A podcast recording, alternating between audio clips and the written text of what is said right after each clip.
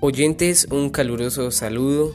Una vez más, su radio escucha, Gerson David Blanco Cruz, hablando un día como hoy, miércoles 24 del 2021, en plena mitad de la semana, para dialogar esta vez sobre la comunicación efectiva. ¿Quieren saber cómo funciona? Acompáñenme. A lo largo de estos encuentros hemos venido aclarando diferentes temas sobre la comunicación. En este intentaremos dar respuesta y claridad a algunas preguntas que se formula la teoría. La primera es, ¿cómo es posible que la comunicación sea posible? Pienso que la comunicación puede ser posible en cuanto uno quiera e intervienen mucho los sentidos. Primero es indispensable oír y ver la noticia para así poder transmitirla. Se puede transmitir a través de diferentes maneras, a través de los gestos, de las señales, de símbolos. La comunicación, vuelvo y lo digo, es posible en cuanto uno lo quiera. Como segunda pregunta tenemos, ¿qué hace posible la producción social de la comunicación?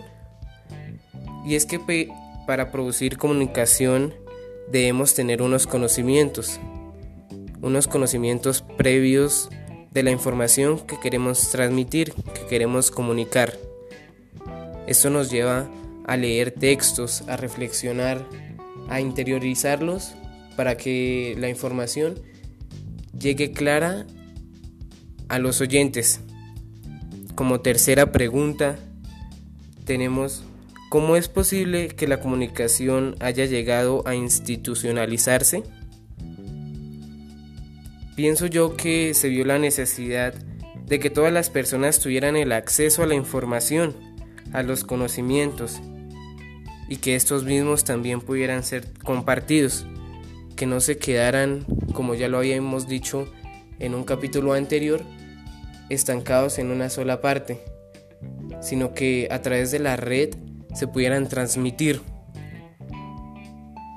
Como cuarta pregunta tenemos cómo es posible que a veces la comunicación resulte intervenida por otras instancias.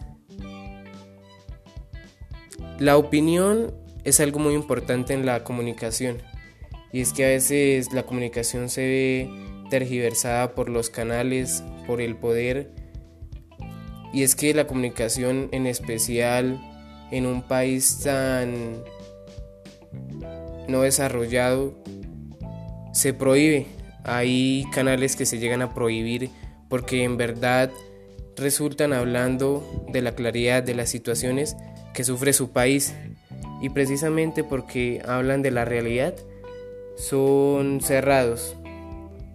Ahí se está violando el derecho a la libre expresión. La comunicación debe ser para todos de modo libre. No tiene por qué ser privilegiada para algunos y polarizada por algo, otros. Como quinta pregunta tenemos cómo es posible que a veces la comunicación mediatice otras instancias. Y es que pienso que la mediatiza en el sentido que sirve para llevar de un lado a otro, haciendo posible que los mensajes se puedan enviar a través de emails, que se puedan saludar o se puedan decir un simple hola, pero que sirvan como un medio de comunicación. Impulsa también el desarrollo y el planteamiento de nuevos medios de comunicación. Una de las preguntas que más impacto causa en este diálogo es ¿por qué es intervenida? Y es que como ya lo había dicho, se intervienen tal vez en cuanto que no se les permite comunicar la verdad, no se permite llegar al receptor, se cierran los canales y medios de comunicación para que no se tenga acceso al pleno conocimiento que nos forma como personas capaces de desarrollar un pensamiento crítico. La comunicación va más allá del solo escuchar tenemos que ser críticos y ayudar a formar mentes críticas. Queridos oyentes, una vez más agradezco su espacio para compartir estos diálogos y espero que tengan un feliz y lindo fin de semana. Muchas gracias.